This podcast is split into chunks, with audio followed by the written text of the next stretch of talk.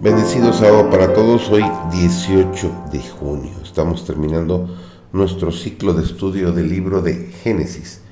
Hoy comienza la lección número 13, que es la última, que se titula Israel en Egipto. Qué bendición ha sido para todos el estudio de este hermoso libro. Servidor David González, comenzamos.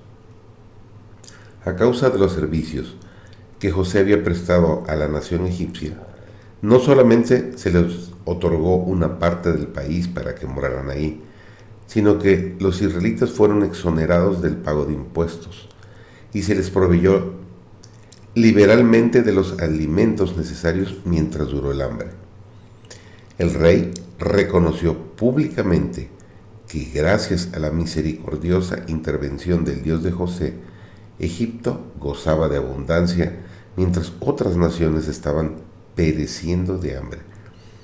Vio también que la administración de José había enriquecido grandemente el reino, y su gratitud rodeó a la familia de Jacob con el favor real. El trato de Dios con su pueblo debe mencionarse con frecuencia.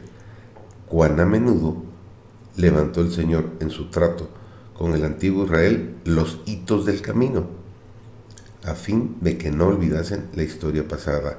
Ordenó a Moisés que inmortalizase esos acontecimientos en cantos, a fin de que los padres pudiesen enseñárselos a sus hijos. Habían de levantar monumentos recordativos bien a la vista, debían esmerarse para conservarlos, a fin de que cuando los niños preguntasen acerca de esas cosas, les pudiesen repetir toda la historia. Así eran recordados el trato providencial y la señalada bondad y misericordia de Dios, manifestadas en su cuidado y en la liberación de su pueblo. Se nos exhorta a traer a la memoria los días pasados, en los cuales, después de haber sido iluminados, sostuvisteis gran combate de padecimientos, nos dice Hebreos 10:32. El Señor obrado como un Dios realizador de prodigios en favor de su pueblo en esta generación es necesario recordar con frecuencia a los hermanos jóvenes y ancianos la historia pasada de la causa de Dios. Necesitamos relatar a menudo la bondad de Dios y alabarle por sus obras admirables. En la providencia de Dios, diariamente nos ponemos en contacto con los inconversos. Dios está preparando el camino delante de nosotros con su propia mano derecha a fin de que su obra pueda progresar rápidamente.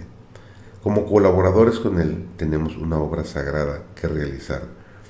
Debemos sentir aflicción de espíritu por los que se encuentran en lugares elevados y debemos extenderle la graciosa invitación de venir a la fiesta de bodas. Aunque se encuentra casi exclusivamente en posesión de hombres impíos, todo el mundo con sus riquezas y sus tesoros, pertenece a Dios. Dice el Salmos 24.1, de Jehová es la tierra y su plenitud. Ojalá que los cristianos comprendiesen cada vez más, con más plenitud, que tienen el privilegio y el deber, mientras se aferran a los principios correctos, de aprovechar cada oportunidad enviada por el cielo para promover el reino de Dios en este mundo. Bendiciones para todos.